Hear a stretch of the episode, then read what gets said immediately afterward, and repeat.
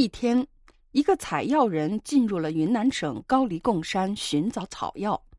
山路布满荆棘，他又累又渴，于是走到了一个湖边休息。当时正值盛夏，山中一点风都没有。他一时兴起，对着湖喊道：“太热啦！要是能下点雨就好啦！”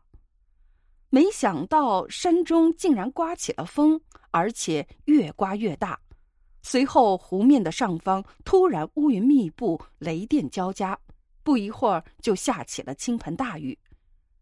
这个人真是奇怪极了，难道天神听到了我的祈祷，让湖听从了我的命令？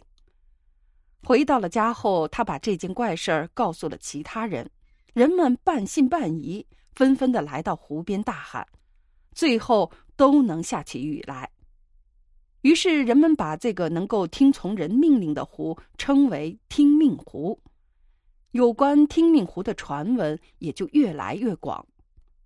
后来，当地旅游部门的工作人员连同电视台的记者组成了一支探险队，决定进山一探究竟。这一天天气晴朗，丝毫没有下雨的征兆。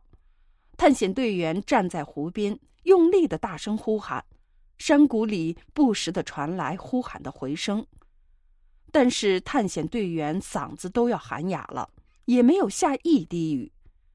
难道这听命湖的故事是假的吗？就在探险队员万分惆怅的时候，奇迹发生了。湖对面的山岗缺口处飘来了一团云雾，这团云雾慢慢的涌来，笼罩在湖面上，山风也大了起来。大约过了十分钟。天空中突然飘起了蒙蒙细雨，探险队员被这一景象惊呆了。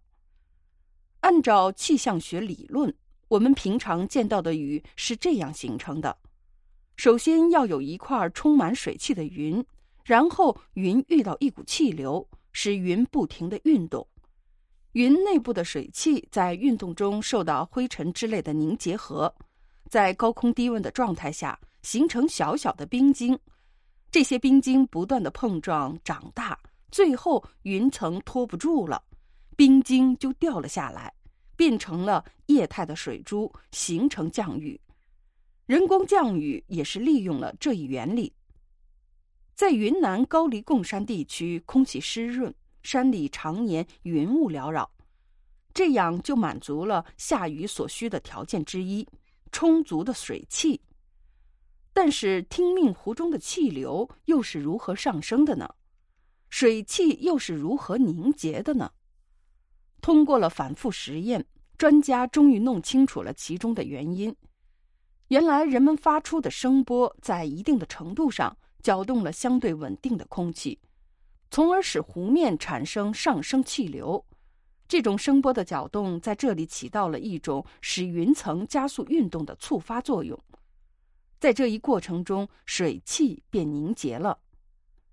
既然声波可以引起空气对流，那么是不是我国南方的很多湿润地区，不论海拔高低，不论城市乡村，只要人们喊上几句，都能像听命湖一样产生下雨的效果呢？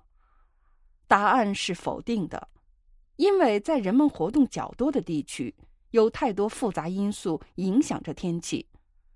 在一些多变的天气里，虽然云层很低，但是我们发出的声音也不足以引起下雨。这是因为我们平常所处的环境并没有处在下雨与不下雨的临界状态，而在听命湖，由于地处低纬度、高海拔的山区，常年云雾缭绕，雨量丰沛，即使没有人们的喊叫声，也是常年雨水不断。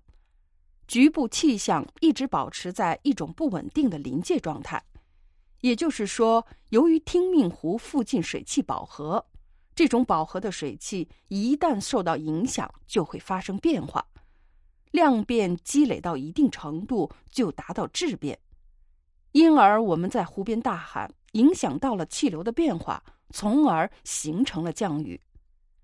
这就是听命湖能够听从人类命令的奥秘所在。如果有兴趣，你也可以亲自去体验一下，感受大自然的神奇。而且，在许多人迹罕至、原生态保持的比较好的地方，往往还有着很多不被人类所认知的奇异现象，等待着世人的探寻。